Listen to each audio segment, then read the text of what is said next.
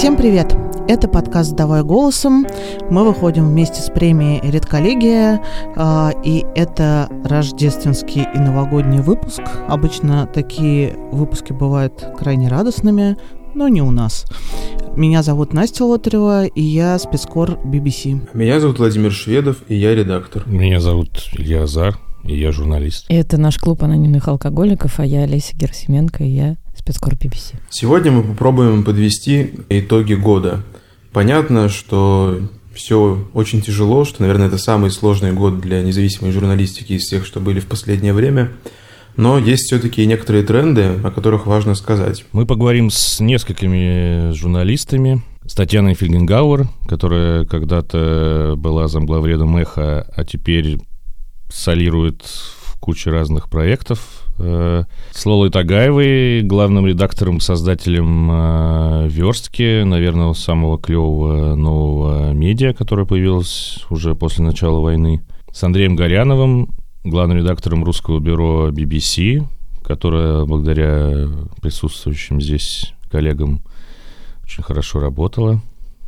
Молодцы. С Кириллом Мартыновым, главредом новой газеты «Европа». Очень много конфликтов интересов в этом подкасте вы не находите. И, наконец, э, с Валентином Булавко, главным редактором ростовского портала 161.ru, Э, который представляет собой вот целую группу да, региональных медиа, э, которые работают в России и работают хорошо в тех условиях, в которых они вынуждены работать. Сами понимаем, что есть ограничения, но не так много СМИ осталось работать в России, поэтому это важно с ними тоже общаться. Да, прежде чем мы позвоним всем этим классным коллегам, которых мы долго и тщательно отбирали и уговаривали для того, чтобы они с нами поговорили, я предлагаю моим соведущим поделиться своими соображениями краткими о годе. И сама я итоги года подводить не люблю, даже в лучшие времена не подводила, так что переадресую эту задачу. Вот, Настя, у тебя есть ощущение, что ты можешь 25 декабря 2022 года сказать что-то о 22 годе. Хуже нету, чем пересказывать на слух мемы, но, честно говоря, мем с ободранным котенком и подписью «Я обязательно выживу», а, который в этом году перешел в «Ну, теперь не факт», а, лучше всего описывает этот год, а, и для медиа в первую очередь.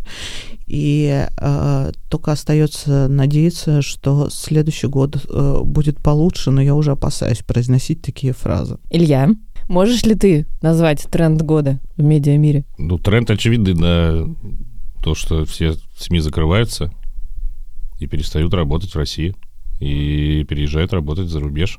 Кто с этим справляется лучше или хуже, мы за этим внимательно следим. Да, я вот назвала бы трендом года ненавистную мне, презираемую мной и доведшую меня до депрессивного эпизода телефонную журналистику.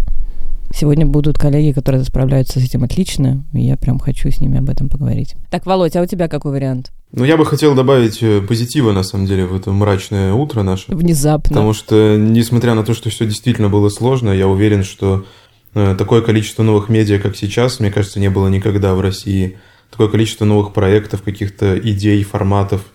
Поэтому я бы сказал, что хоть все было и ужасно тяжело, но тем не менее Э, медиасообщество себя проявило как-то, на удивление, ну, активно и местами даже, я бы сказал, э, неожиданно, потому что никто не мог представить себе, что ответом на такой разгром станет э, возникновение новых медиа, которые буквально за год превзойдут то, что было до войны. Ты э, весьма оптимистичен. Сразу думаешь, с кем э, сейчас э, сравнивать э, медиа с птицей Фениксом или с зомби, которые ожили, но тяжеловато. С зомби Фениксом. Да, жизнь побила.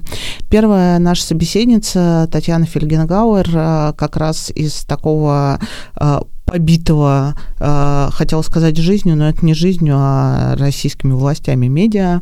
Таня долго работала на «Эхо Москвы», если не ошибаюсь, вообще с самого начала своей карьеры, но теперь «Эхо Москвы» нет. И э, она настоящий человек-оркестр. У нее множество самых разных э, проектов. а, и мы поговорим о том, как сейчас а, живут журналисты на стенд Элоне. Таня, привет. Всем привет.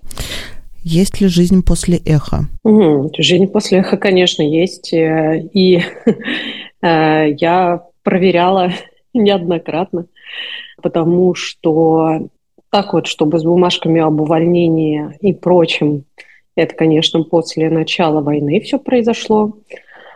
Вот, но до этого я тоже несколько раз пробовала, ну, практически там на 90% ходить с эхо и пробовать себя где-то еще, писать, озвучивать книги, не знаю, там, выступать в стендапе. А, другое дело, что сейчас кардинально другая ситуация.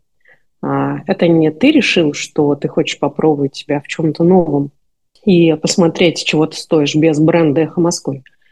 А это ситуация, в которой одно из немногих медиа, которое с первого же дня а, очень четко и честно и артикулированно говорила, что вообще, черт побери, происходит, было, в общем-то, одним из первых, если не первым, закрыто вот так вот прям по беспределу, когда просто дернули рубильник. И у тебя остается аудитория, которая говорит, так, а что, собственно, делать-то теперь? Вот. И э, выяснилось, что то комьюнити, которое образовалось вокруг, вот, в частности, утреннего эфира, который мы ведем с Сашей Плющевым, оно, с одной стороны, очень тебя ждет, очень в тебе нуждается, а с другой стороны, оно готово работать вместе с тобой, наравне с тобой, и э, помочь, там, не знаю, найти студию, э, помочь с дизайнерским оформлением, еще с чем-то, э, и тоже работать на этот самый утренний эфир, который так остро людям необходим, потому что им важно и нужно знать, что происходит Поэтому жизнь после эхо есть, и есть она в слушателях, на самом деле, в аудитории.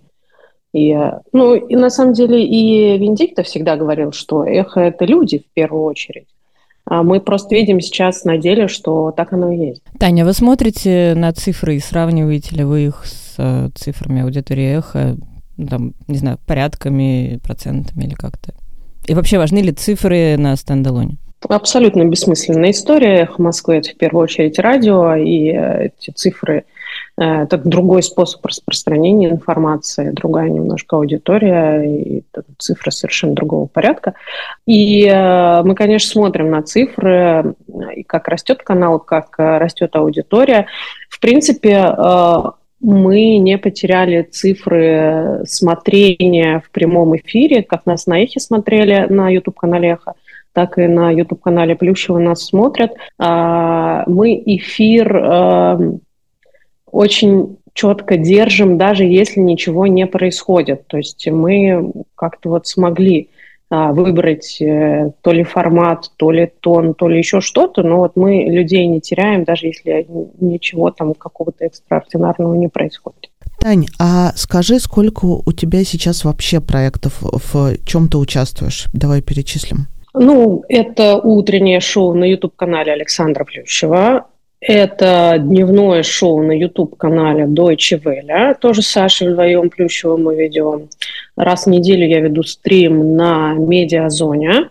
Вот. Э, у меня есть мой собственный YouTube-канал, на который у меня уже практически не осталось ни времени, ни нервов, ни сил, но я все-таки стараюсь там хотя бы периодически вести такие Э, я их называю терапевтические стримы, просто поговорить с людьми, помочь им сформулировать, какие эмоции они испытывают, поделиться чем-то, что их там расстраивает или радует, да, потому что очень важно не запрещать себе испытывать позитивную эмоцию. Очень многие люди стыдятся радоваться или там, ловить какие-то секунды счастья.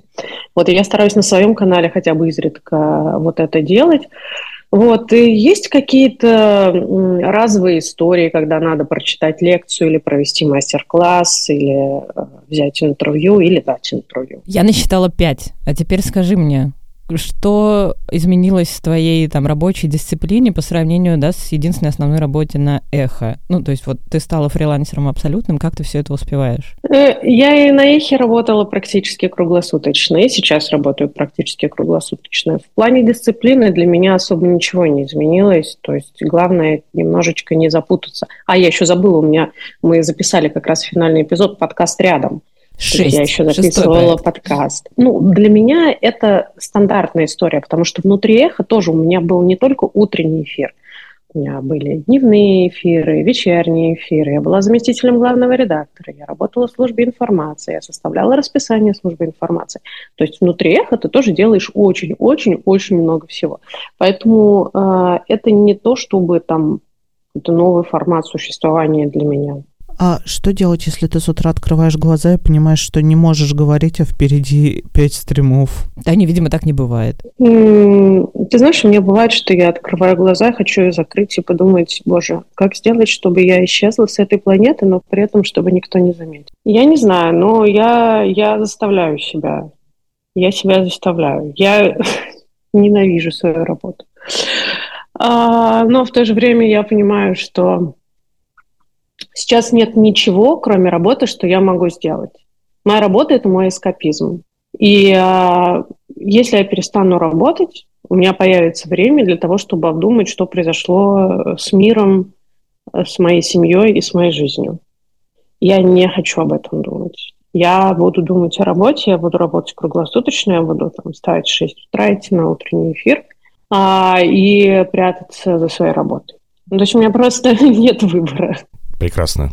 Мне хотелось спросить про эфиры, вот в частности с Плющевым, э, по поводу гостей. Во-первых, э, стали ли они неохотнее, какая-то их часть, может быть, большая часть, приходить в эфиры сейчас, ну, после начала войны, ну и вообще не надоело ли говорить все время с одними и теми же людьми? Мне кажется, это происходит довольно часто. Ну, то есть, условно, Юрий Федоров, мне кажется, бывает у вас чуть ли не каждый день. Да, Юрий Федоров – это наш э, постоянный ежедневный эксперт, а, но я очень рада, что он у нас есть, потому что он избавляет нас от необходимости самим собирать какие-то сводки и пытаться понять, э, что важно, а что не важно, и там гуглить дополнительно какие-то виды вооружений. А, людям это интересно, люди хотят э, немножечко хотя бы это, понимаешь, это дает иллюзию понимания того, что происходит. Вот, э, гостей стало меньше, люди стали менее охотно говорить, это правда. Во-первых, часть людей остается в Москве, и они отказываются от интервью по понятным причинам, потому что они не хотят стать фигурантами дела о дискредитации армии или о так называемых фейках.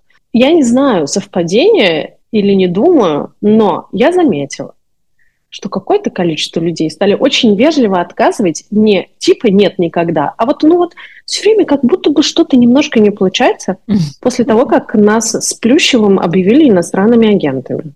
Очень, да, очень неприятное ощущение. Ты все время такой типа, блин, чувак, а ты вот не хочешь сейчас, не можешь, у тебя все время какие-то обстоятельства. Это потому что я иностранный агент? Или что? Или почему? Э, очень неприятно. В лицо никто ни разу не говорил? Нет, в лицо никто ни разу не говорил. Э, моя самая нелюбимая отговорка – это про то, что мне люди говорят, типа, сейчас так тяжело, нету сил ни о чем говорить, ты понимаешь, я сейчас стараюсь особо не светиться. И потом я вижу, что, сука, этот человек дал три интервью. Окей, типа, ёб твою мать, ну ты скажи честно, я не буду тратить твое время, я не буду тратить свое время. Я не хочу э, давать интервью конкретно тебе или там твоему каналу, или каналу, не знаю, Плющева или Deutsche Welle. Просто скажи мне прямо, я не буду больше тебе писать. Это же так просто. Поэтому, да, число гостей, честно, подсократилось. Мы стараемся все-таки как-то немножечко разнообразить. Ну, то вот Юрий Федоров стоит особняком, да, потому что это такое наше наша такая вот микровоенная сводка. А остальные гости мы стараемся все-таки и следить, чтобы они там не чаще, чем раз в две, в три недели появлялись. Вспоминаем, что мы обсуждали в прошлый раз. Ну, как-то стараемся чисто искусственно, но разнообразить. Хотя проблема есть, ты абсолютно прав. Слушай, а вы не пробовали звать кого-нибудь э, со стороны, не знаю, российской власти, депутатов, э, они не... Ну, понятно, что они, скорее всего, не придут, но вы пробовали, они отказывались, или вы даже не пробовали? Но просто есть такой небольшой перекос в целом у всех э, таких... Нет э, никакого перекоса, Илья. После 24 февраля не существует никакого перекоса.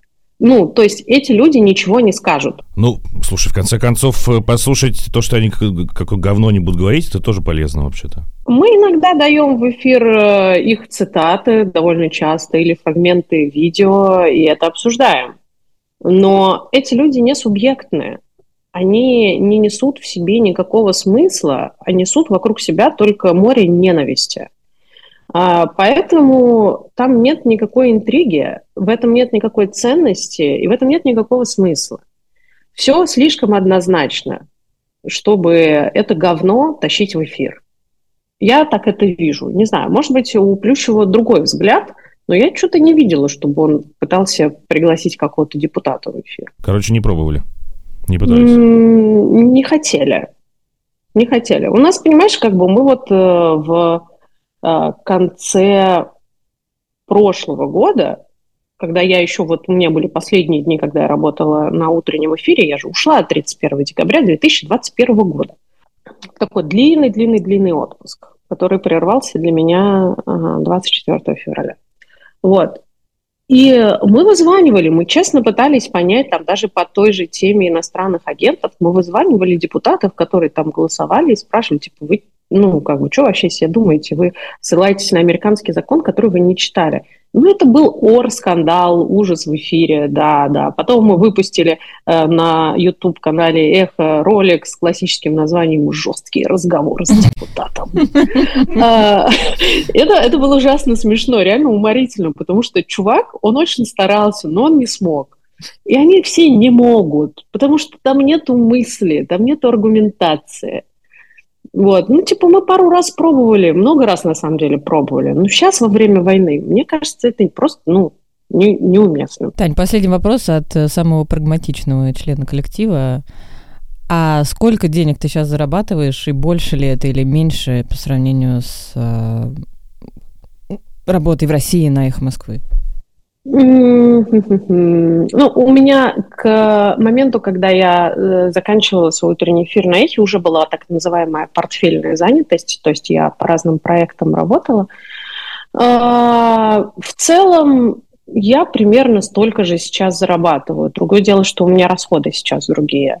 Угу. А, прям совсем. Как у нас у всех. Мягко говоря, да, это есть такое. Вот. Но, с другой стороны, у меня была семья, сейчас я одна сама по себе. И вроде как, кажется, и денег меньше тратишь. Первое время я, конечно, еще была в панике, как я буду выживать, а, потому что ну, это не про зарабатывание денег, прямо скажем. Вот все, что я делаю, это не про зарабатывание денег. Ну да, аренда жилья за границей требует зарабатывания денег. Да, в Вильнюсе э, жилье стоит ровно в два раза дороже, чем в Риге. Угу. Ровно в два. Приезжай. Приезжай к нам. Не, ребят, мне здесь ВНЖ могут дать по аккредитации журналистской, а у вас разве что по жопе надавать. Так что я что-то не это, не уверена, что... Э, давайте лучше вы в Литву. Знаете, как здесь хорошо. Вот, так что э, нет, сейчас в целом, в целом я себя чувствую, ну, так, довольно если не сказать, что там супер уверенно, то, ну, хотя бы там про то, что мне нечем будет завтра заплатить за квартиру, я не думаю. Какую-то небольшую такую подушку безопасности я, кажется, собрала себе. Ну и слава богу. Спасибо тебе большое. Спасибо. И удачи в новом году. Не знаю, не та фраза, которой мы заканчиваем этот Новый год, но спасибо. Пока. Мы все обнимемся в Москве. Договорились. Было бы классно. Да, пока-пока. Пока. Все, люблю вас. Пока-пока. И мы тебя. Несмотря на то, что очень многие в этом году уехали, есть и те, кто остался в России и пытается делать независимую журналистику даже в таких условиях, как сейчас, с цензурой, внутрикорпоративными ограничениями и неготовностью спикеров разговаривать с медиа. Один из таких примеров – это издание 161.ru, оно входит в холдинг сети городских порталов Шкулев Медиа. Сейчас этим изданием руководит Валентин Булавко, бывший главный редактор Читы.ру. Мне кажется, именно у Валентина получается делать, наверное, максимум возможного в рамках сети городских порталов. И, например, буквально месяц назад один из материалов 161.ru получил премию «Редколлегия», с которой мы, напомню, делаем вместе как раз этот подкаст – Давайте позвоним Валентину и спросим его о том, как ему удается лавировать между внутренними ограничениями, цензурой и стандартами журналистики и выпускать по-настоящему заметные материалы. Здравствуйте, Валентин. Да, всем привет. Мы недавно слушали в подкасте один из материалов 161.ru, и журналистка вашего сайта Ирина Бабичева стала лауреатом премии «Редколлегия» за материал о жизни заключенных в ростовских колониях. Расскажите, как вообще решения по таким темам принимаются у вас в проекте, и были ли какие-то сложности с этим? Вообще у нас э, и э, с Ирой мы тоже это много раз обсуждали, когда мне приходит с темой, видимо, в надежде, что, может, я ее как-то отклоню или э, забрею. Вот. Но у меня, на самом деле, главный критерий, чтобы это был потенциально интересный текст, э, чтобы это был, возможно, важный и способный что-то в какой-то мере, может быть, даже поменять. Вот. Э, так было и с этой темой, и с темой, с которой, собственно, она упоминала, с которой для нее началось во многом а, написание текстов про колонии, про заключенных. Это прошлый год и пытки в тюремной больнице Ростова. Вот. А тогда она, собственно, в эту в этот омут ее затянуло, в бездонный на самом деле. Вот. Но что тогда, что сейчас, мы просто исходили из того, что это ну, сама по себе сильная история. Опять же, Бутенин, безногий заключенный, как мы потом уже смотрели на статистику, таких, как он, ну, буквально на всю страну пара сотен человек. И то, что такой человек готов был поговорить и готов был откровенно о всем говорить. И сама тема, ну, довольно, не знаю. А, то есть я, может быть, не так, как Ира, а, чему-то еще удивляется и ее искренне поражает какие-то моменты, на которые она находит. Меня в меньшей степени, но я все равно в глубине души, ну, не понимаю, как вот можно вот так э, воспринимать людей, ну, просто как бы, будто бы это и не люди. Мне кажется, это неправильно, и то, что мы можем про это писать, напоминать людям, так сказать, на воле, в мирной жизни, что буквально там в паре сотен, десятков метров от них там за стенами колонии происходит вот такое – ну, мне кажется, это важно делать, даже без э, осознания, что вот сейчас и здесь мы можем какой-то результат получить. А было какое-то противодействие со стороны э, местных органов власти или, может быть, непонимание внутри сети городских порталов, почему так много внимания этой теме? Ну, нет, в сети городских порталов уж точно непонимания нет э, в этом плане, как бы, и этот текст, э, ну, он номинирован на премию «Редколлегия», ну и у нас внутри сети тоже есть свои маленькие премии, так сказать, для внутренних авторов. Вот, этот текст тоже все эти премии внутри у нас забирал, поэтому в этом плане-то какого-то непонимания нет. А в том, что касается местных органов власти, ну, в этой теме какого-то противодействия не было вообще. То есть просто про то, что есть какие-то заключенные, а, и мы про них пишем, и пишем, ну, не совсем комплементарно к э, исправительной системе, хотя и без каких-то прямых там накатов и прочего. Просто сама ситуация для них не очень приятна, мне кажется. А в этом плане ничего такого нет. Да, там скорее было параллельно с этим текстом, он же вышел примерно в то же время, что и была Ирина, на, Ирина получение редколлегии, объявление об этом. Вот, тут скорее э, на этот счет были какие-то накаты, что вот, э, предательская премия, вот они эти ростовские предатели, посмотрите, главный редактор вообще не из Ростова, да как он смеет на нашей земле. А со мной боится общаться местности менеджер и не зовет меня на встречи с ним. То, что мы с ним однажды публично очень э, громко поспорили вот, о разных э, неприятных ему вещах. Поэтому как бы я к этому нормально отношусь. Не знаю, мне не очень было как-то желание строить какой-то себе имидж. Скорее было желание построить хорошее издание. И не во всем, наверное, я согласен, потому что у меня это получилось, но во многом есть э, не знаю, есть чему радоваться. А, поэтому как-то как так. А аудитория это откликается на эти темы? Читают? Аудитория, ну, эти тексты читают. Ну, если мы говорим про текст просто про Бутенина, у него неплохие просмотры, там около 15 тысяч, кажется, прочтений на нем. Это довольно хорошие показатели. Если мы вспомним те же тексты про вербовку заключенных, там, конечно же, просмотры намного больше, там уже десятки, сотни тысяч были.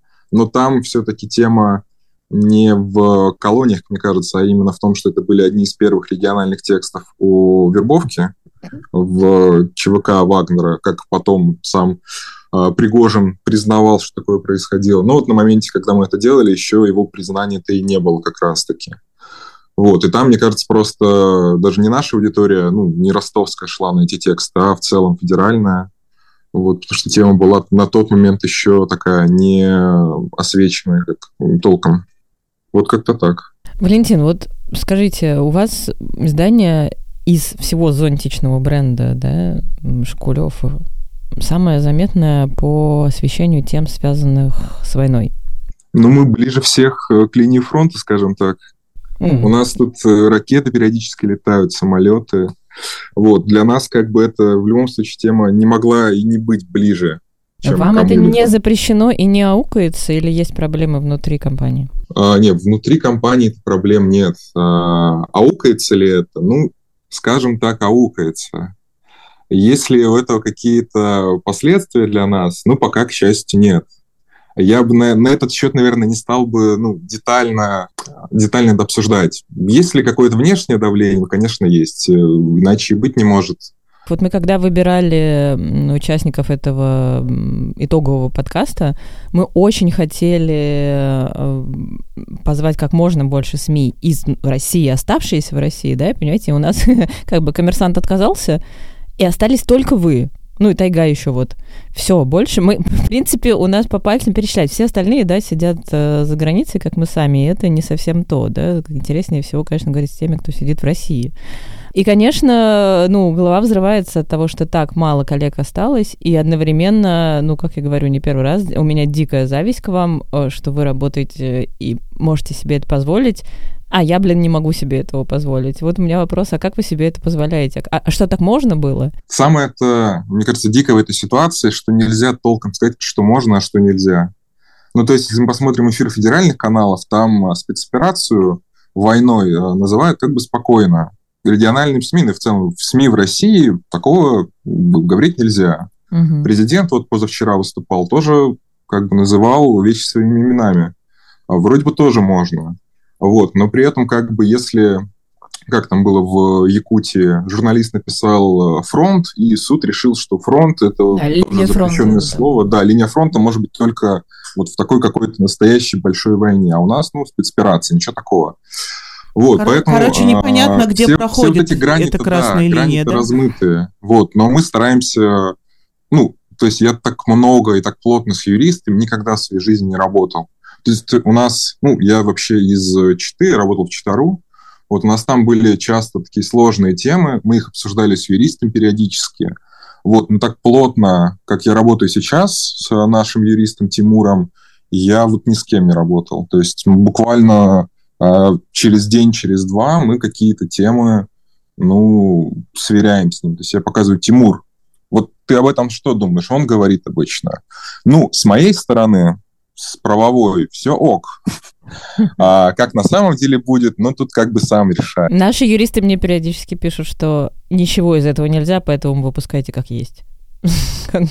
он еще не, не так не поднимал руки ваш в бездействии, как бы делай, чего хочешь, все, все равно, все, все равно все можно перекрутить. Понятное дело, мы там понимаем, что какие-то вещи мы ну, не можем написать просто в силу прямых запретов в законах. То есть, опять же, говорить о том, перемещаются или не перемещаются, и как перемещаются по Ростовской области войска, mm-hmm. мы не можем.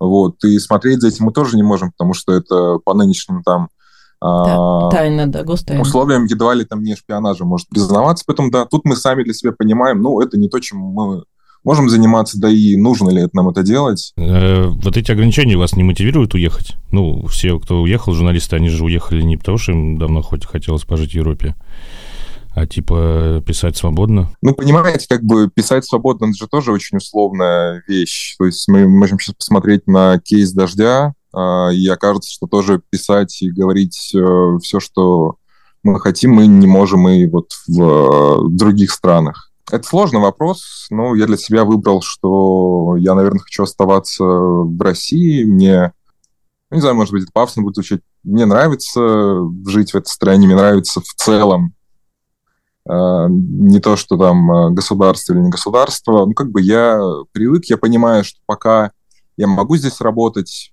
пусть это и э, с какими-то ограничениями, безусловно, будет связано. но вот для себя я пока, наверное, до этой точки невозврата не дошел. Вот, да, вот мой друг и коллега Андрей Затирка, он до этой точки дошел э, весной и решил, что ему нужно э, уезжать из страны и в другом проекте работать. Вот. Э, ну, для себя до какой-то точки не дошел. А будет, есть ли у вас дифференциальные признаки этой точки? Третий вызов на допрос, первая административка, что-то такое, или вы не определяете? Ну, у меня и допросы административки были, но, как ни странно, не в этом году. Поэтому-то в целом, может быть, я попроще к этому и отношусь. А, то есть если вот Ирину, она об этом не говорила, вот, но я, наверное, скажу, она ходила на опросы, не на допросы, э, в СК и в полицию, давала объяснения по одному из текстов в этом году. Вот. Э, ну, у меня, наверное, такого впечатления, что вот-вот, все, сейчас за нами придут. Его, наверное, еще нет. А ей, как редактору, вы не советуете уехать? А, Ирине? Ну, ну мы да. с ней это обсуждали. Вот, возможности... Ну, не только с ней, а в целом, наверное, в редакции обсуждали возможности работать как-то удаленно. Вот, но пока сошлись на том, что делать региональную журналистику в России, не находясь в регионе, где мы работаем, это ну, не то, что сложно, это во многом э, невозможно. Ну и в целом Ирина, кажется, в одном из подкастов или интервью об этом говорила, но у многих спикеров, у многих людей, с которыми мы говорим, действительно есть этот момент, что а, они спрашивают, а вы в России находитесь? То есть, если вот, ну, как бы тут э, скорее, знаете, вопрос такой, что человек, э, который дает тебе какое-то интервью, какой-то комментарий, он понимает, что ты как журналист, ну, я как редактор, вместе с ним чем-то рискуешь. То есть вы оба идете на риск, когда он там открывается какой-то историей, когда ты эту историю готов записать и публиковать, это вот для вас обоюдный риск ради какой-то вот там цели рассказать о чем-то важном. А когда журналист находится за пределами страны, он в меньшей степени рискует. Ну, я, опять же, не, не хочу никого принизить, я просто говорю, как не, ничего, есть. Ничего, мы привыкли. Да, ну, ну, я понимаю, что вот есть вот это сейчас такой немного водораздел э, для кого-то, для меня, наверное, в меньшей степени. Понимаю, что все, кто уехал, во многом де- делают то же самое, что они делали и здесь, там ничуть не хуже. Вот, но для многих людей это действительно какой-то такой э, фактор. То есть, как бы готов ли ты, журналист, взять и пойти на какой-то риск ради этой информации вместе со мной, с, со спикером. Вот, и для многих это, правда, какой-то важный момент. Это несколько раз за этот год на важных наших текстах э, реально проявлялось. То есть человек нас прямо спрашивал, а вы в России вообще вот с такими вопросами ко мне приходите? Да, мы в России, давайте встретимся и поговорим. Я сижу, продолжаю безумно завидовать, поэтому задам вопрос все же. А, Валентин, у вас дети есть? Нет, у меня нет детей.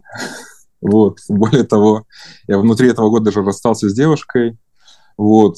У меня есть только родители, и, собственно, это, наверное, то, что меня больше всего к земле-то и привязывает. Ну, как могли снизили риски, я бы сказал. Ну, если если это будет оправданием для моей бывшей девушки, да, и это было снижение рисков, безусловно. Все ради нас двоих. Надеюсь, она не слушает нас. Или наоборот. Наоборот. А вы не пожалели, что в Ростов-то переехали из Читы? А я не из Читы, из Москвы переехал в Ростов, но как бы в Москве особо не успел городу а, прикипеть. Я там попал ровно в пандемию. И в итоге просто сидел, работал на удаленке а, полгода. Блин, вот, и спокойно уже переезжал в Екатеринбург сначала э, на стажировку, а потом уже в Ростов. Нет, Ростов, э, если уж говорить о сравнении с Читой, безусловно, лучше. Вот. Чита — это удивительное место, откуда можно переезжать куда угодно, и ты всегда будешь в лучшем месте, чем в Чите. А, привет всем моим друзьям и коллегам в Чите. Люблю вас. Когда-нибудь я снова к вам приеду в гости. Но не скоро. Там колоний много. Там пагода красивая. Чего вы нагоняете? Там церковь декабристов. Илюш, поезжай. А, не, в Чите красиво, но в отдельные времена года. Вот в мае, в июне очень красиво в Чите. А сейчас там смог от угольных котельных, поэтому не советую в Читу ехать зимой. А вот э, весной и, и осенью очень красиво приезжайте. Ну, только если в колонию. Спасибо, Валентин. Спасибо огромное. Пойдем завидовать дальше молча. Спасибо, до свидания. А Илья в Читу. Как уже правильно отметил наш коллега Владимир Шведов, в этом году появилось очень много медиа, э, несмотря на происходящее, вопреки происходящему, а может благодаря происходящему. Э, наверное, особняком стоит э, верстка, СМИ, которая с нуля поднялась, не знаю, в топ, в топ.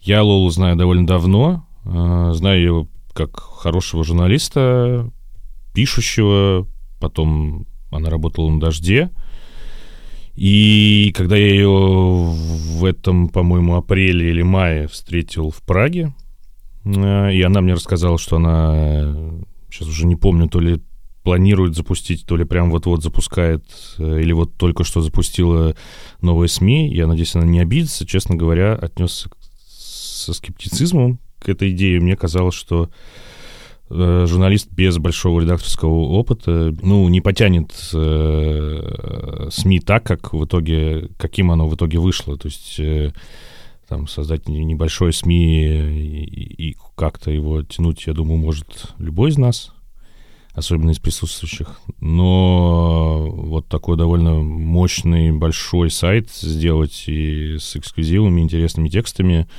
я прямо снимаю не, не, шляпу перед э, Лолой. но тем не менее, в общем, Лола молодец. Давайте позвоним Лоле Тагаевой и узнаем у нее, как ей удалось создать такое крутое медиа. Лола, привет. Привет, привет. Ну, мы тут э, восхищались тобой, и хочется понять, во всяком случае, мне, я так понимаю, девушки, которые сидят, они не удивлены, а я все-таки немного удивлен, как же тебе получилось сделать такое мощное медиа. Ну, ты когда говоришь «восхищаемся тобой», я имею в виду, надеюсь, ты имеешь в виду верстка, а не только мной, потому что верстка это не, это не только я вообще, не, я, ну, это уже 20 плюс человек, каждый из которых э, оказался просто на своем месте. И мне просто кажется, что мне повезло, ну, что, ну, повезло, наверное, в какой-то степени обладать э, какой-то чуйкой, опытом на людей и давать им возможность э, делать то, что они считают нужным. Скажи, а ты сама, ты была э, журналистом пишущим, как э, переходить к административке и разруливанию всего после того, как э, сам писал, не скучаешь ли? Ну, у меня был опыт э, в том числе редакторский и менеджерский на «Дожде» и в РБК.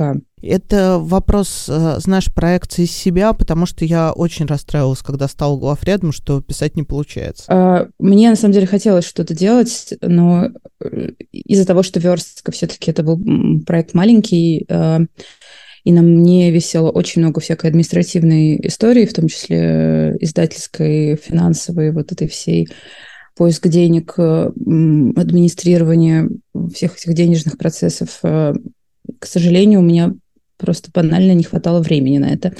Под конец года я начала что-то делать. А я начала самого простого жанра. Смешно, конечно, потому что ну, для меня это самый слабый жанр я не знаю, Илья, обижу я тебя или нет, но я начала делать серию интервью. Эм, мы тут топим за всякие разные сложные расследования, дату, работу с кремлевскими источниками. А в главред пошла, пошла делать интервью. Ну, это для меня на самом деле какая-то отдушина сейчас. То есть, э, что я что-то тоже э, могу ручками поделать. Вот. Э, хотя в самом начале мы только запустили верстку, конечно же, там приходилось делать все, в том числе даже там верстать все на сайт и писать посты и все остальное. Это было в самом начале, сейчас, сейчас все выглядит по-другому. Иногда мне кажется, что те журналисты и редакторы, которые собрались в верстке, в какой-то степени гораздо талантливее меня в письме. Мне кажется, я бы, наверное, никогда не могла написать текст последний, который вышел вот про про женщин, которые ж... ищут э, и хотят только военных. Э, это 20 э, страниц э, интересной, на мой взгляд, лихо закрученной драматургии, героев и всего остального. Я ведь все-таки в первую очередь информационщик человек, который привык э, доставать эксклюзивы и управлять э, отделами или направлениями, которые занимаются вот как раз такой вот информационной журналистикой, расследованиями и всем остальным. А, поэтому здесь я могу только восхищаться работой редакторов и, и автора. Ну, теперь-то ты в первую очередь не информационщик, а издатель и как-то добытчик денег. Расскажи, как это работает, как тебе удается держать издание на плаву. Ты знаешь, мне кажется, мы выросли очень быстро за полгода во всех смыслах. А, сделали, проделали этот путь, который примерно так сравниваю с коллегами там, по количеству людей, по каким-то показателям, да, которые, которые проделали, наверное, остальные за 2-3 больше лет. Во многом это, конечно, связано с войной, а, потому что сейчас такое время, когда нужно много пахать, и проекты, у которых это получается более-менее ярко, я думаю, что востребованы. Изначально, по-моему, я тебе это говорила, и, по-моему, я даже уже вам говорила в интервью, и до сих пор я придерживаюсь ровно такой позиции, что а, нужно делать действительно классный продукт, и тогда деньги найдутся. Но это не значит, что к тебе будут каждый день стучаться и говорить. А, тут надо, конечно же, в общем-то, сочетать э, качество человека, который производит продукт и потом его продает. Но я бы сказала так, мы делали что-то классное, и когда у меня в руках это было классное, то я могла прийти и сказать, смотрите, что мы делаем. У меня нет никаких сомнений в том, что если вы нас сейчас поддержите, мы можем такое производить и делать э, гораздо больше и круче, и мы знаем, что это нужно прямо сейчас. То есть у меня была какая-то внутренняя моральная уверенность. Но для того, чтобы этот результат случился, должен был быть определенный резонанс. То есть каждый текст, который в самом начале выходил, да и сейчас, в общем-то, тоже я задавала вопрос, а зачем он нужен? Ну, то есть, зачем делать не классные тексты и не супер новости? Ну, текстов много. Напишем мы еще один проходной текст. А для чего? А зачем?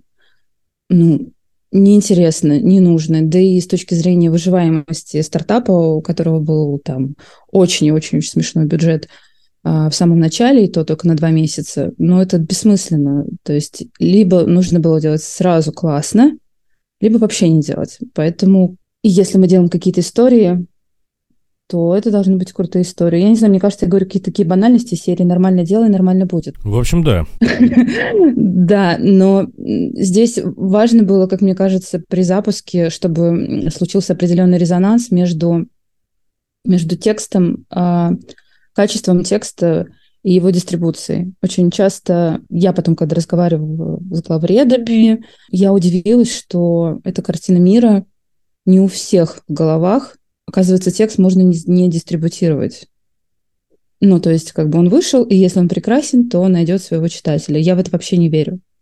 То есть у нас стояла такая задача сразу же. Каждый текст, каждый текст верстки, который выходит, должен быть дистрибутирован по максимуму. Мы сделаем все, чтобы договориться с партнерами, чтобы найти какие-то возможности где-то его посеять, что-то с этим сделать. То есть мне кажется, что как бы основная фишка заключалась именно в этом, потому что мы сразу же, как только появилась верстка, сразу же завели отдел дистрибуции. Сразу же, то есть это вот, ну, нельзя. И это было не связано с тем, что, о, мы хотим тут сейчас всех покорить, а мне просто было жалко эти тексты столько сил и столько энергии потрачено автора, и его почитает аудитория нашего скромного канала. Ну, нет, я на это не согласна.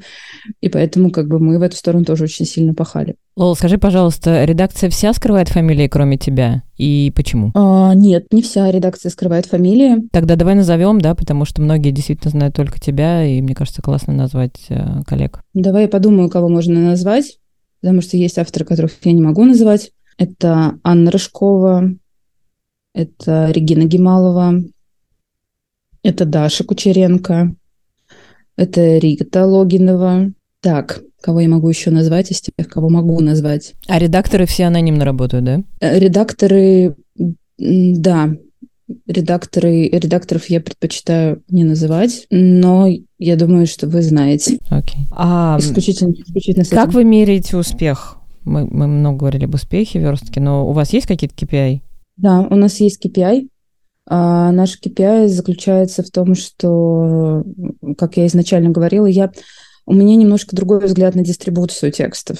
Да, у нас там хорошо вырос э, телеграм-канал в целом, но я не воспринимаю дистрибуцию текста через в рамках наших соцсетей. Я считаю, что это все еще слишком мало.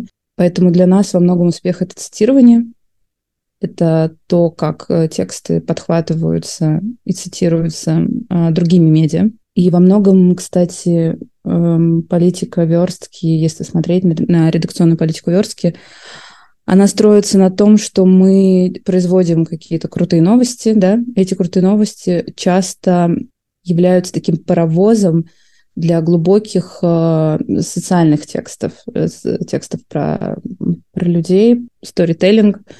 И они как бы новости привлекают внимание, и параллельно, соответственно, с этим мы можем еще искать, показать, смотрите, что у нас еще есть, да.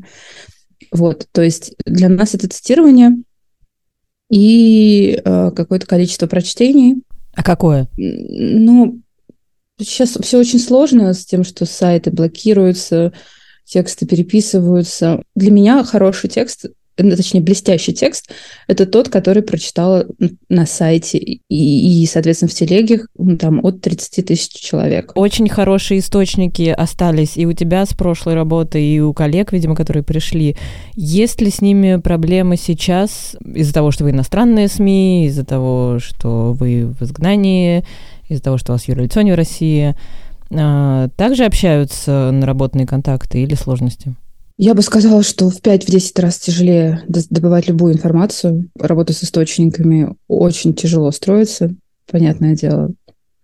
И именно поэтому эти новости настолько ну, цены для нас и для как выстраданы. По, да, выстраданы. И судя по реакции, в том числе коллег, которые их это цитируют, то есть они понимают значимость да, того, что нужно все-таки достать эту информацию. Это одна из там, главных сегодня проблем, абсолютно объективно российской журналистики, это потеря источников, когда ты уезжаешь, э, уезжаешь из страны. Дело даже, кстати, э, не в том, что мы медиа, которые там заблокированы, или там медиа, которые вне цензуры. Здесь э, проблема не в этом, не в том, что, ой, нет, вот вам я не расскажу. Нет, конечно, в этом тоже есть, но это не, не, не самое глобальное, это не единственная причина. Главная причина – это когда ты перестаешь общаться со всеми этими людьми. А общаться ты можешь тогда, когда ты с ними, ну, не каждый день, но очень часто Ну да, пьешь кофе и, в столовой сюда, условно. Пьешь кофе и все остальное. И пока у нас есть корреспонденты такие внутри страны, мы что-то можем сделать. А в тот момент, когда это закончится, ну, видимо, политические журналисты будут, как и я, брать интервью, идти к более, более слабому жанру, потому что мои источники на самом деле тоже во многом закончились. Все думают, что это я таскаю все эти эксклюзивы, на самом деле это не так. Это не мои достижения. Здесь э, мои достижения только, наверное, ну, в экспертизе, в понимании, что конкретно я могу требовать от, э, от этого корреспондента, а чего я не могу. А вот мы сейчас говорили с э, главным редактором одного из немногих СМИ, который продолжает работать э, в России, и он как раз про источники говорил, что просто люди э, соглашаются разговаривать, когда убеждаются, что журналист э, тоже в России несет как бы схожие риски. Может, надо было СМИ в России создавать новое? Ну, какое СМИ в России? У нас и так э, после нашего расследования про то, что произошло под Сватово, были огромные проблемы с безопасностью. Мы, мы в общем-то, после этого были вынуждены принять самые разные меры, связанные с безопасностью. Да невозможно. Я, ну, честно, ну, то медиа, которое мы сейчас делаем, невозможно делать в России, потому что просто я бы не смогла его делать, потому что мне бы, эм, я бы просто, мне кажется, затормозила, как э, баран перед новыми воротами между выбором рисковать людьми или самоцензурироваться. Я бы так встала и подумала, ну все, я ничего не могу, я не могу это делать. Я не могу рисковать жизнью людей, но я не могу сидеть и вот писать, то как-то вот это все очень округло, и не пытаться вытащить самое интересное, самое горячее, самое нужное. Ну, я бы просто не стала этого делать. А зачем? Я, я не верю в то, что сейчас в сегодняшней России с военной повесткой из той внутренней истории можно делать э, СМИ внутри страны, в том смысле, что, ну, как бы официально, публично. Вот я, как главный редактор, нахожусь внутри России, и все э, корреспонденты работают публично. Ну, На мой взгляд, это просто шаг в сторону каких-то компромиссов и соглашательства. Блин, ну это неинтересно. Да и не нужно, мне кажется. Я имею, я имею в виду исключительно верстку. Я имею в виду наш, наш какой-то политический фокус, расследовательский фокус. А, возможно, какие-то социальные темы все еще можно продолжать делать. А то, что мы делаем, делать внутри России вообще невозможно. Лол, ты довольно много говорила про людей, про команду вообще, и то, что проект так быстро вырос. А какая вообще текучка кадров? Это те же самые люди, что были в самом начале, или они меняются, потому что очень сложная работа, выгорание и вот эти традиционные трудности стартапа, который быстро растет? Ну, знаешь, до ноября у нас никто не увольнялся сам. Кого-то до ноября увольняла я. Скорее я уволила тех, кого уже начали летом набирать. Я посмотрела и поняла, что нет, ну, это не то качество, которое нам нужно, и зачем мучить друг друга где-то этот человек будет э, гораздо лучше, чем у нас. Я думаю, что с нами действительно сложновато работать, потому что достаточно высокие внутренние требования. Ну, типа, если это не вау-история, то, то, то, скорее всего, это даже не надо на летучке заявлять. А давайте напо- напоследок тогда всем многочисленным новым медиа, как такой локомотив этих новых возникших сейчас СМИ, дашь какое-то напутствие? Что им в первую очередь надо делать, чтобы вырасти и стать заметнее? Мне кажется, надо стараться делать меньше проходных текстов. Я не могу сказать, что у нас прям вот нет, проход... нет проходных текстов, нет, это не так. Но изначально внутренняя установка э, у нас была про то, что каждый текст, э, он, в нем либо содержится какая-то супер новость, либо какая-то супер история. То есть это должно быть что-то, что мы первые каким-то образом а, резюмируем как некий важный общественный тренд. Это раз. А второе, я считаю, что пренебрегают вообще, в принципе, тем, что нужно тексты дистрибутировать в том числе. Это я уже это говорила. Ну, то есть происходит вот этот тот самый резонанс, только, ну, когда вот эти вот условно, да, вспоминаю школьную физику, когда солдаты шагают по этому мосту, и они качаются в одну сторону, и происходит происходит вот этот всплеск огромный, только когда ты делаешь вау-текст и делаешь вау-дистрибуцию. Тогда это можно за полгода запустить и сделать э, яркое, заметное медиа. Спасибо, Луна. И чего, жалеть не надо особо себя, к сожалению. Все. Жалейте себя, да, дорогие что ж, корреспонденты. Коллеги, что ж, коллеги, мы должны Не будем себя жалеть. О, дистри... о дистрибуции, как мы будем дистрибутировать этот подкаст. Поэтому предлагаю задистрибутировать этот разговор. Мы попросим Спасибо Лолу помочь. Спасибо. Спасибо большое, Лол. Спасибо. Пока. Пока-пока. Когда мы выбирали, кого позвать в этот выпуск, я очень хотела не идти по критерию лучший, написавший самые классные тексты, или, не знаю, э, самое заметное СМИ медиаполе, но так получилось, что предложила СМИ сама именно по этому критерию. Я считаю, что новая газета Европа — это медиа, которая освещала войну почти лучше всех в этом году. И мне очень интересно поговорить с его главным редактором Кириллом Мартыновым. Да, ну, например, русская би- служба BBC, которую мы тоже позвали в этот подкаст, но мне как бы не с руки ее хвалить. Так вот, и мне будет особенно интересно позвонить главному редактору новой газеты Европа Кириллу Мартынову, и спросить, что было самое сложное в этой годовой работе. Звоним. Кирилл, здравствуйте. Здравствуйте. Я тут за глаза вас хвалила, ваше издание, и говорила, что одно из, одна из лучших отработок военной темы у новой газеты «Европа». С чем никто, кроме тебя, не согласен. Ну, поэтому я и задаю этот вопрос.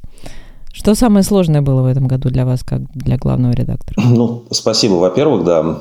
А, мы, мы, конечно, к себе более критически относимся. Мы, у нас есть большая дискуссия, а, она немного даже в паблик попала, что у нас как бы слишком много публицистики и слишком мало в процентном отношении репортажей, особенно расследований. А, во многом это связано с тем, что ну, я думаю, что у нас довольно уникальная ситуация. Мы в отличие от, кажется, всех коллег, мы, с одной стороны, ну, приняли такое совместное решение. Ну, много людей действительно из новой газеты работает теперь в новой газете Европа, нас 60 человек. Мы не, почти никого не нанимали э, извне, за редчайшими исключениями. Предполагая, что наша задача – это вот сохранить э, ну, и команду, и рабочие места, и возможность для людей заниматься тем делом, которое они считают правильным, без э, цензуры. И уникальность заключается в том, что у нас нету вообще никого, кто за нами бы стоял. В каком смысле, а деньги откуда тогда? То есть, смотрите, ну, то есть история была какая, что 2 марта я уехал из России, предполагая, что новой газете осталось недолго. В этот момент мы все еще работали в новой газете, пытались в условиях уже военной цензуры как-то существовать. Мы не, не вывезли, соответственно, из России ни каких-то там, не знаю, инвестиций, ни, значит, серьезных сбережений, ничего такого. Э, просто всем было понятно, что у новой газеты, у московской новой газеты очень хороший трек, э, очень хорошая история. Вот, и как бы отсылая к этой истории отсылая к тому, что журналисты новой газеты хотят работать, все дальнейшие переговоры шли. То есть у нас, у нас абсолютно такой do it yourself. То есть чем мы отличаемся от новых медиа, которые были созданы в этом году? Мы очень большие, достаточно большие. Мы работаем в, в, с теми же людьми, которые, которых мы давно знаем. Это очень хорошо. А второе отличие заключается в том, что у нас нет ни частного инвестора, ни, ну, ни какой-то корпорации, к которой мы могли бы прислониться. Э, мы начинали просто с полного нуля. И было очень интересно. У меня был такой момент в мае, когда я когда мне прислали нашу зарплатную ведомость на июнь, я понял, что у нас 53 человека по состоянию на май, э, что у меня туристическая виза и что как бы деньги кончатся послезавтра. Вот. Это, это было очень, э, был очень интересный опыт. И я, ну, я жалею, что я не, ну, как бы не, не занимаюсь теми, теми вещами, которые, которые я, которыми я мог заниматься раньше. Там, не знаю, колонки не пишу. Вот, но при этом, конечно, то, то, что мы вместе через этот опыт прошли, это, это и там и э, привлекли какие-то гранты в первую очередь, и в целом Э, выполнили свои обязательства перед журналистами, и все работают – это такое какое-то, ну, достижение, наверное. Ты говоришь, что за вами никто не стоит, э, ну, в смысле денег мы поняли, а в смысле какого-то общего э, руководства. И как раз вот этого трека, как мы знаем, э, большой багаж это и бонус, и минус, и Муратов это все-таки сильная фигура, да, Нобелевский лауреат, история новой газеты длинна и славна, как вы сейчас с ней взаимосвязаны и как вы сейчас э, взаимосвязаны с Дмитрием Муратовым? Ну, я думаю, что не секрет, что у нас хорошие личные отношения с Дмитрием Муратовым.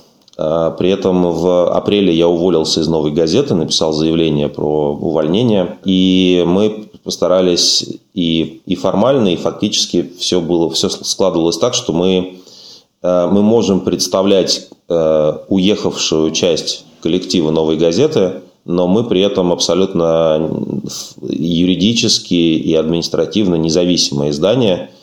Основная причина для этого была связана с тем, что если... Ну, у нас было 85 журналистов примерно, и 135, по-моему, сотрудников всего, которые помогали редакции, весь наш административный состав. Который делал результат на выборах главного редактора нужный. Ну, да, да, это, это тоже. Они, у, нас, у нас была такая довольно эгалитарная система странная. У нас голосовали за главного редактора не только журналисты, но и вообще все, все сотрудники «Новой газеты». Да, так вот, короче говоря, было очевидно, что все эти люди уехать не смогут, и было также очевидно, что за, перед ними у нас есть определенная ответственность, что эти люди должны быть в безопасности, насколько это возможно, у них должны быть какие-то зарплаты, ну и так далее. Вот, поэтому, когда 60 журналистов плюс-минус решило уехать, мы разделились. 60 а, журналистов на, сами за себя, а, все остальные пользуются поддержкой новой газеты в Москве, Дмитрия Муратова и всех остальных. То есть мы сейчас говорим, мы сейчас говорим, что Дмитрий Муратов не имеет отношения к новой газете Европа. Ну, в целом да, в целом да. То есть э, просто если бы, если бы наши риски переносились бы на него и на, на коллег в Москве, то просто их всех пересажали бы. Поэтому, да, он не имеет отношения. А представим себе ситуацию, что вот наступила прекрасная Россия будущего, и все препятствия для работы новой газеты снимаются. Вы останетесь э, в Европе или как-то попытаетесь воссоединиться и создать один большой бренд? Ну, на, на этот случай есть э, на самом деле план. Мы пытаемся в новой газете «Европа» чуть больше писать про европейскую политику, чем, чем мы раньше писали в Москве. Предполагаю, что если вдруг будет такой замечательный, красивый сценарий, когда можно будет работать из России, то многие люди, я в том числе, э, все-таки, наверное, решат, даже не наверное, в моем случае точно решат вернуться в Москву, э, где больше возможностей, больше рисков, больше аудитория – и в этой ситуации новая газета Европа останется таким, э, ну, как, как, как я верю, в это респектабельным русскоязычным изданием, которое, ну, и англоязычным тоже, которое пишет про европейскую политику, про диаспоры, про все то, что касается Европы. Э, эта ниша, на самом деле, как мне представляется, более-менее пустует. То есть э, нету ни одного серьезного русскоязычного издания, которое пишет именно непосредственно про Европу. Так а кто это, а кто это читать-то будет? Кому это интересно-то в России? В Европе только в одной Германии 4 миллиона русскоязычных. Вот. Многие люди, конечно, после, после любого сценария исхода этой войны возвращаться в Россию не станут. И я думаю, что у новой газеты Европы есть аудитория также за пределами России, хотя она не является сейчас основной. Кому, живущему в Германии, не интересно читать про Германию? Ладно, окей. Если, если уж так ставить вопрос, то я бы сказал, что если будет возможность э, быть журналистом в Москве, то я вернусь в Москву и буду убеждать коллег по «Новой газете» как бы объединить издание с тем прицелом, что «Новая газета» пишет в основном про Россию, а Европа пишет в основном про Европу. Кирилл, а я вот хотела спросить об этих э, психологических чемоданах, на которых и вы живете, и я, например, тоже живу, и многие из журналистов. То есть вот меня недавно спрашивали тут для ряда документов, какие у меня планы по отношению к России. И я там искренне написала, что как только, так сразу назад. Но как вот с этим ощущением получается работать в долгую не в России, да, и строить какие-то рабочие планы, не говоря уже о личных, не в России, если мы все равно в голове себе держим, что мы чуть только, у, у всех разное только, да, у кого-то там конец войны, у кого-то конец правления Путина, мы вернемся.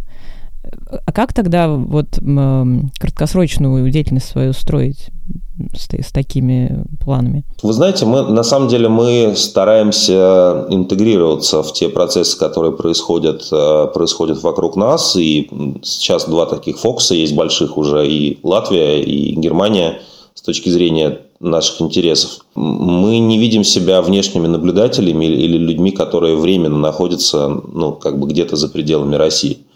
Э, ну, отчасти просто такая концепция была у издания, что, что вот мы, мы хотим э, создать такой институт. Э, возвращаясь к предыдущему вопросу Владимира, вот когда вы при, приезжаете на любой вокзал в Германии, вы там видите очень много немецких газет, это понятно, довольно большое количество прессы на английском, возможно, найдете прессу на итальянском и точно найдете на французском, и вы найдете также издание «Сад и огород» на русском языке.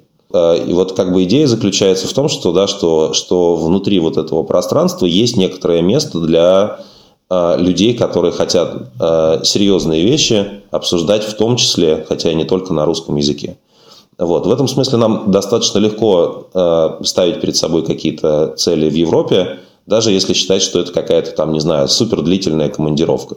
Но бывает тогда, что человек аккредитовался и поехал собственным корреспондентом в какую-то страну. А у нас э, таких людей просто несколько десятков. 60, да. Ну да. Э, Кирилл, а вот те люди, которые продолжают оставаться в России и пишут, я знаю, для «Новой газеты Европы», какие-то специальные протоколы безопасности или вообще особенности работы с этими внештатниками, они есть у вас? Ну, я рекомендую всем людям, которые пишут для нас из России, не использовать свои реальные имена. У них нету с нами контрактов официальных. Мы ищем способы, как им можно ну, безопасно платить э, заработную плату. Такие способы вроде бы пока, к счастью, есть. И возникает, конечно, очень серьезная проблема с тем, что, что люди, которые реально работают журналистами, не имеют журналистского статуса. А, у них нет аккредитации, у них нет какой-то легальной, легальной защиты. Это все ну, такие много, многочисленные термины, такие shadow journalism, еще какие-то партизанская журналистика. Это все это все уже теперь про нас. В такой же ситуации находятся и другие, на самом деле, медиа, а, и зарубежные медиа тоже ставят перед собой такой вопрос, как, как сохранять российских корреспондентов. А, и ответа нету реального такого, да, хорошего, который бы всех устроил. Просто всем понятно, что пока работать можно, и пока не началась массовая кампания по просто преследованию всех э, репортеров, которые находятся на территории России. Э, эта работа будет продолжаться. Если начнется такая кампания, мы постараемся всех эвакуировать э, и постараемся сделать так, чтобы ну, найти какие-то еще, еще более засекреченные способы работы, когда, в общем, может быть, может быть материалы все пишутся из-за рубежа, но информация какая-то в, в поле собирается людьми, которые готовы это делать. Э, может быть, на каких-то разовых основаниях, что-то вроде ну, таких э, фиксеров, скорее, которые, которые отдают информацию журналисту для того, чтобы он мог их обработать. Вот. Есть несколько людей, которые, которые пишут под своими именами. Э, это их личный профессиональный выбор, я им не могу запретить этого делать из России но я не в большом восторге от тех рисков, которые мы несем в данной, в данной ситуации. Хотел вернуться чуть-чуть э, к зарубежной теме. Э, вот ты, наверное, ну, в смысле, наверное, ты знаешь, что произошло с дождем недавно. Новая газета «Европа» тоже работает в Латвии. Э, что ты делаешь или тебе приходится делать для того, чтобы такой же ситуации не произошло с «Новой газетой Европы»? И почему ты вообще думаешь, что если там «Новая газета» будет писать только на европейскую тематику, с ней не произойдет того же в какой-нибудь другой стране, как с дождем произошло в Латвии? Это, это здесь сложный контекст. Ну, во-первых, я реально ничего не делаю для того, чтобы с нами чего-то не произошло, в смысле, то есть, я, ну, мне кажется, мы просто не создаем... Ну, то есть, смотрите, какой у нас был трек, связанный с Латвией. Э, латвийское правительство э, решило, что, что как бы их вклад в в ситуацию с войной с Украиной, с российским кризисом а, заключается в том, что они будут создавать этот центр свободы слова в Восточной Европе. Это было, это было решение предыдущего правительства. А, конкретно их прагматическая часть, которую мы здесь получили, заключается в том, что Латвия очень быстро выдала визы, когда их ни у кого не было. По сравнению со всеми другими вариантами, которые у нас были, Латвия а, была как бы суперэффективным партнером. Если бы не было бы Латвии, то мы 7 апреля никогда бы не запустились, потому что мы бы решали до бесконечности миграционные вопросы. В апреле э, значительная часть работы была связана с тем, что, э, что мы отправляли списки на визы в латвийское посольство в Москве и встречали э, людей, которые автобусами приезжают из Москвы в Ригу. Э, очень некомфортная дорога, там 20 часов прямого маршрута. Вот. И постепенно таким образом мы разворачивались. Именно поэтому у нас мы работаем с апреля, а не, там, не с июля, не с сентября, не с какого-то еще другого времени. Дальше э, запустился дождь. Дождь, у дождя более крупная аудитория. Дождь работает в прямом эфире. И дождю объективно было в этой ситуации тяжелее. Э, если наши контакты с Латвией заключались в том, что мы здесь живем, работаем, общаемся с местными журналистами, очень немного общаемся с политиками, э, но, но чуть-чуть общались. Э, тоже мы выпустили газету на латышском языке на 9 мая, бумажную газету. В общем, это была такой, был такой медовый месяц, по большому счету, когда к нам был, ну, во-первых, мы были первыми здесь вот в этом качестве, да, и, и к нам был, там, ко мне был большой очень интерес со стороны латвийского общества. Никаких поводов для конфликта, на самом деле, за это время не возникло. Работа в прямом эфире и попытка, в частности, интервьюировать местных политиков в прямом эфире со стороны дождя запустила вот эту, ну, такую напряженность. Ну, так это я имею в виду. Я имею в виду, что ты, не знаю, интервью мэра Риги брал «Дождь», а не «Новая газета Европа». И кажется, что мы, вы, мы избегают этой тематики. Да нет, в принципе. У нас было, было несколько публикаций про латвийские выборы. Э, у нас, э, что еще у нас было? У нас были э, твои репортажи про, по балтийским странам. Да, но они были, они были из Эстонии и Литвы, а из Латвии не было репортажа. Интересно, почему? Давай сделаем репортаж из Латвии, я не против. Я, я, понимаешь, мне кажется, что, ну не знаю, вот сейчас давайте, давайте... Азар напросился наконец-то. Да нет, он, у него была эта идея, там даже было конкретное направление, куда он хочет поехать, никто не сопротивлялся на самом деле. Даугавпилс? Ну да, да. А, ну вот смотрите, вот есть история про то, что человек, который возглавляет исторический отдел музея оккупации Латвии, дает интервью. В этом интервью есть одна маленькая фраза. Интервью большое, а фраза маленькая. Мы отправили всем российским независимым медиа приглашение сходить в наш музей, а, значит, нам никто не ответил. Из этого делается скандал, причем в том числе подключаются какие-то люди, которые работают на кремлевскую пропаганду, как мне представляется, вроде некоторых телеграм-каналов, которые говорят, ну вот посмотрите, они даже здесь, как бы в Латвии, не могут выстроить нормальные отношения, теперь вы понимаете, почему их из России выгнали. Вот. Я в, этом, в этой истории публично не участвую. Я нахожу этого, эти контакты этого, этого доктора Апплса, который сказал, значит, историка, который, который это сказал. У него, мне кажется, не было никаких дурных намерений. Он просто ну, пожаловался, что его проигнорировали. Я написал ему письмо, сказал, что, вы знаете, мы вообще-то ну, просто не получали приглашение, может быть, оно где-то затерялось. Хотели бы, чтобы вы его повторили. Написал еще там несколько слов от себя про, про то, что мы понимаем, что музей оккупации реально хороший музей. Если бы он был бы плохим, я бы не стал писать. Ну и, собственно говоря, теперь мы вот в январе э, э, проведем встречу с музеем. Э, естественно, на него приглашена не только новая газета Европа, но и все остальные коллеги, которые работают в Латвии.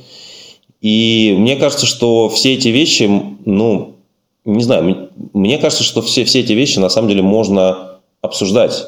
Даже вот этот странный, странный эфир с участием Тихона э, Дзитко на латвийском телевидении, да, даже он был достаточно ну, конструктивным по сравнению с тем, что в России происходит в таких же ситуациях.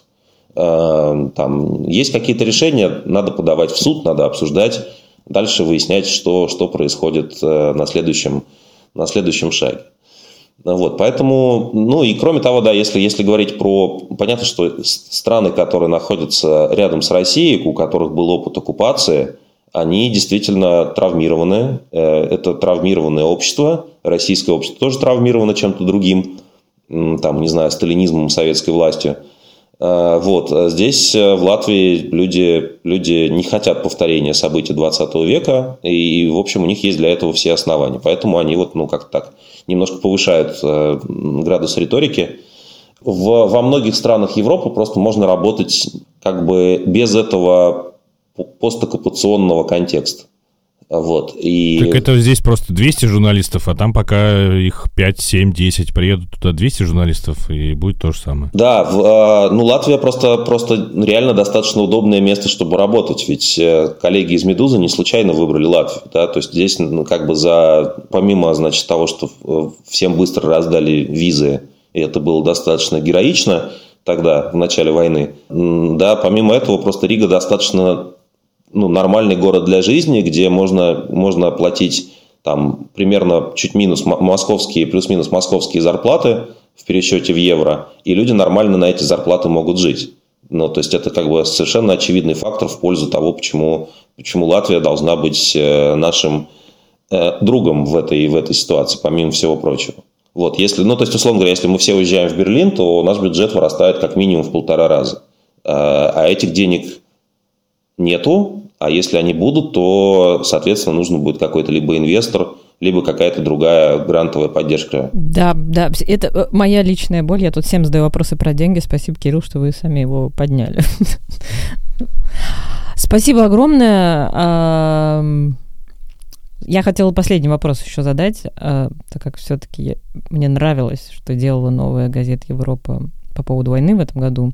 Он дурацкий, но все равно задам. У вас самый любимый материал э, какой? Самый многострадальный, если слово «любимый» не подходит, самый интересный для вас?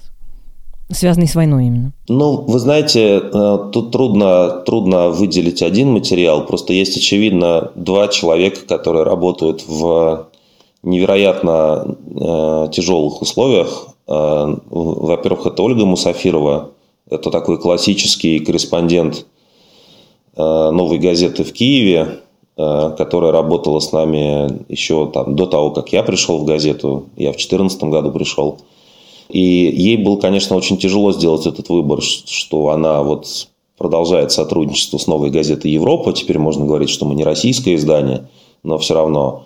И она, конечно, себя ведет совершенно героически, под обстрелами, находясь все это время. Она не покидала Киев. В ее районе падали ракеты. Она пишет нам каждую неделю э, тексты. Вот. И мы сохранили вот это как раз тот, тот, та символическая штука, которая, которая ну, связывает классическую новую газету с тем, чем мы теперь делаем – вот такое наследие в виде людей, которые, которые сохранили рабочие и дружеские отношения с нами, несмотря на 10 месяцев войны. И еще были люди, которые писали с оккупированных территорий, ну, наполовину журналистские материалы, наполовину личные дневники, потому что работать журналистами там в, в Херсоне было невозможно. При этом люди могли все-таки еще не закрывать глаза и отдавать эти тексты, тексты нам. Вот все то, что было, пришло с, непосредственно с войны э, в этом году и от людей, которые ее пережили лично, это, конечно, самое ценное и самое сложное. Спасибо большое, Кирилл. Спасибо. Спасибо вам за разговор. Пока, веселаба. Вот Олеся говорила, что лучшая медиа, или, по крайней мере, одно из лучших, которое освещало войну, это «Новая газета Европа». Понятно, что по корпоративным соображениям ей было бы сложно говорить о русской службе BBC. Но, на мой взгляд, это самая важная медиа в этом году для тех, кто пытается следить за войной и узнавать четкую объективную информацию обо всем, что происходит в зоне боевых действий. А, мне кажется, что BBC были на совершенно непревзойденном уровне в этом году. И во многом, я считаю, это заслуга руководителя русской службы BBC Андрея Горянова, потому что в этой ситуации было очень сложно сохранить объективность, следование высоким стандартам и при этом регулярно освещать даже самые сложные и неоднозначные темы. Давайте позвоним Андрею и поговорим с ним о том, доволен ли он результатом и действительно ли показатели изменились, или это только мое ощущение, что BBC стали читать больше.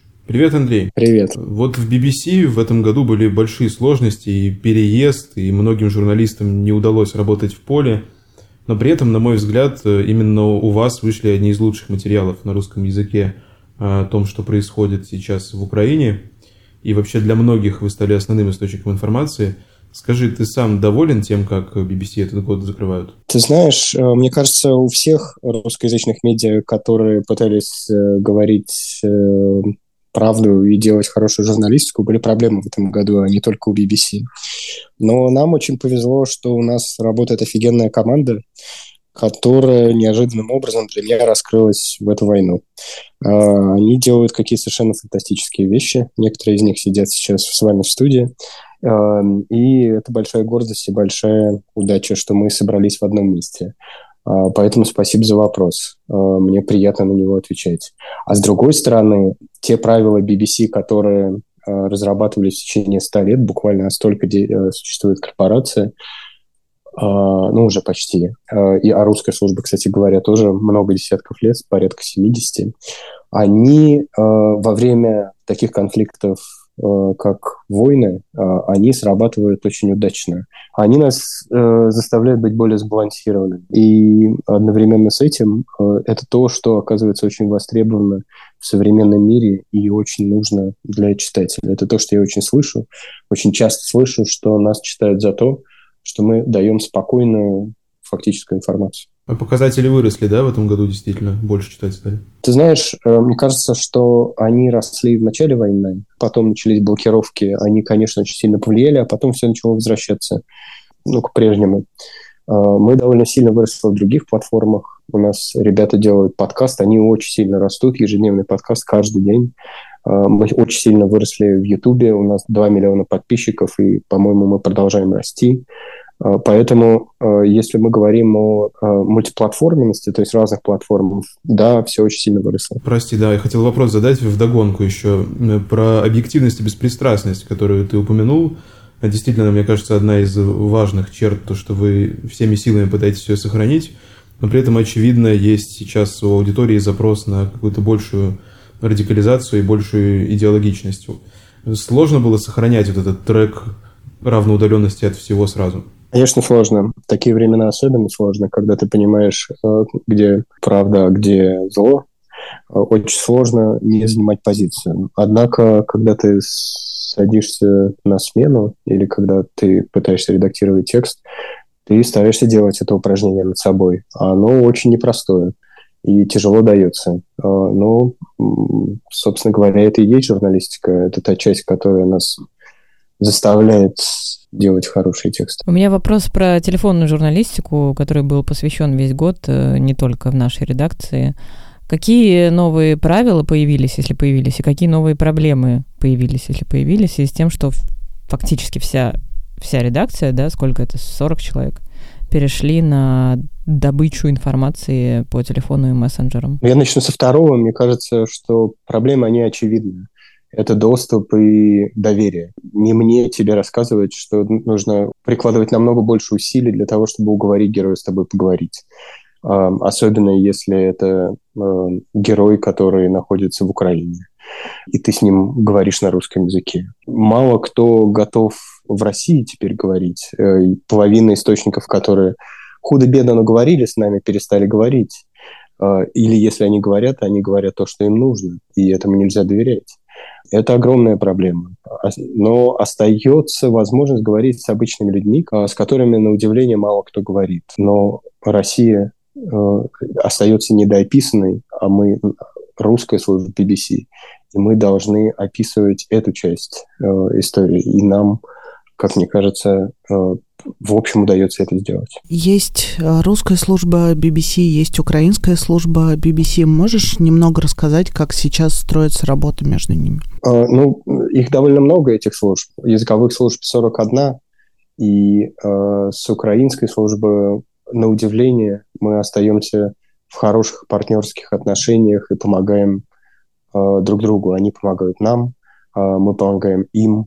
Э, есть, конечно же, очевидные сложности, которые породила война, э, но, на удивление, нам часто удается делать совместные проекты на благо наших читателей. Я слышал, что некоторые коллеги э, из BBC очень хотели бы поехать в Россию поработать, а вы их не отпускаете. Почему так? Ну, я думаю, что это вопрос времени и вопрос рисков, которые сейчас пока очень сложно оценить. Безусловно, когда возможность э, появится, э, мы, скорее всего, поедем. Э, вопрос, я думаю, каких-то месяцев мне так кажется, может быть, чуть больше. Хорошо, вот про украинскую службу ты говоришь, что у вас партнерские отношения. А скажи, э, получается ли вот на фоне войны, которую начала Россия, сохранять взаимопонимание с лондонским офисом? Могут ли там также понять события, так же, как и вы? Для BBC, безусловно, это одна основная огромная новость, которая, которой занята почти вся э, корпорация, потому что это война такого уровня в Европе не было со, со Второй мировой войны. И, естественно, стало сложнее, потому что э, англичане очень заняты тем, чтобы ехать и делать телевидение, а мы делаем другого уровня журналистику. И вот в этом смысле это не, в некотором смысле проблема, потому что когда ты делаешь телевидение, тебе главное дать картинку. А когда ты делаешь фичеры, тебе очень важно вытащить историю, и срок изготовления а, фичера и телепакета, он немножко разный. А, и в этом смысле, конечно, мы, дел... мы просто живем немножко в разных мирах. И это иногда помогает, а иногда мешает. Но BBC тоже как-то двигается и наплодила у себя огромное количество разных разных юнитов, э, которые делают довольно крутые вещи. Там, investigation unit, у которых много специалистов по всякому там питону, дату, журналистике, геолокации, э, картам, узкие специалисты, к которым ты можешь прийти и сказать, слушай, а помоги, пожалуйста, вот с этим. И он с, с высокой долей вероятности может тебе помочь. Вот это очень помогает. Работа с большими корреспондентами, всемирно известно, но с ними кооперация меньше, потому что они э, работают по своей повестке, скажем так. Андрей, а скажи, пожалуйста, кто вообще читает русскую службу BBC сейчас? Это русскоязычные за границей или все-таки в основном это по-прежнему люди, находящиеся в России? И, может быть, в Украине, кстати, читают тоже. Мне кажется, не слишком сильно изменилась э, наша э, демография и наша география за, э, за время войны. Нас э, всегда читала основная аудитория в России и в основном, конечно, в крупных городах. Нас довольно много читали, на удивление, э, в Армении Азербайджане такая вот наша особенность. Нас э, читали в Украине раньше, у меня нет, э, к сожалению, статистики сейчас, э, но это будет интересно посмотреть, э, как это изменилось, но я думаю, что это не драматически провалилось. И, конечно, э, читают в Америке и Израиле. Те, кто уехали, если мы говорим о них, вот про них, э, это я еще не видел, хотя, наверное, тоже будет интересно посмотреть. То есть стали ли нас, например, читать еще больше в Грузии или, например, Сербии не знаю, повлияло ли это на то, чтобы э, на наш трафик. Что тебя больше всего расстроило в работе за этот год? Да вот эта проблема доступа, о которой мы говорили раньше, она на самом деле ужасно сложная и ужасно расстраивающая. Э, для того, чтобы описывать такую историю, как война, тебе нужно быть на месте. А на месте ты мы не были. Никто из наших журналистов до сих пор э, не заехал в Украину. Я тут хочу подчеркнуть, что это запрещается правилами корпорации. Это не потому, что журналисты не хотели бы туда заехать. Ну, не совсем правилами корпорации. Это не, э, нет никаких правил. Есть просто в данном случае ну, как бы баланс рисков. Э, и так как корпорация сейчас себя, э, она посылает в основном телевизионных людей, которые заезжают в первую очередь и делают новости глобально а журналистов из русской службы пока до сих пор не решила не посылать, потому что много рисков.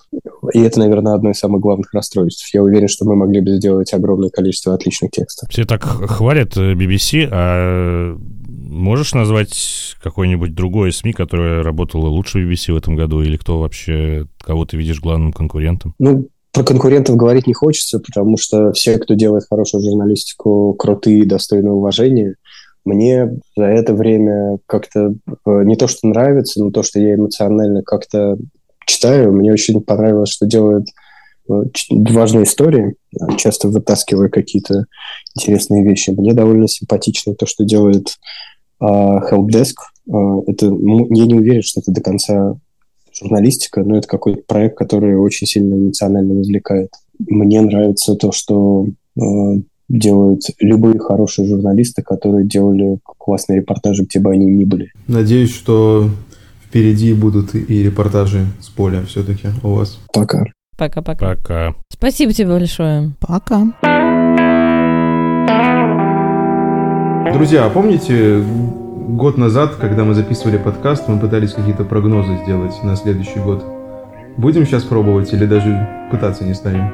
Ты лучше напомни, что мы спрогнозировали-то. Развитие медиа. Сбылось что-нибудь? Ну точно не войну. Я думаю, ничего не сбылось, потому что мы не могли представить себе, что все изменится настолько резко. А я думаю, что если мы сейчас начнем прогнозировать, то будем как все эти а, иммигранты в начале Первой мировой, которые думали, что уезжают на месяцок или максимум полгода – и через 40 лет, когда мы найдем в SoundCloud этот подкаст, сидя где-нибудь на улице Парижа, прося милостыню, удиви, порадуемся своим прогнозом. Если ты помнишь, там еще был сюжет, как э, их позвали в советское государство обратно, многие приехали, и с ними происходили разные интересные вещи. Это тоже я вот, кстати, против, я против сравнения э, советской диктатуры с путинской диктатурой. Я скорее о проблеме тогда Второй мировой и Берлина. Вот это мне ближе как-то. Ну, эта аналогия, она для меня более понятная, чем в 17 году. В 17 году в России э, изменился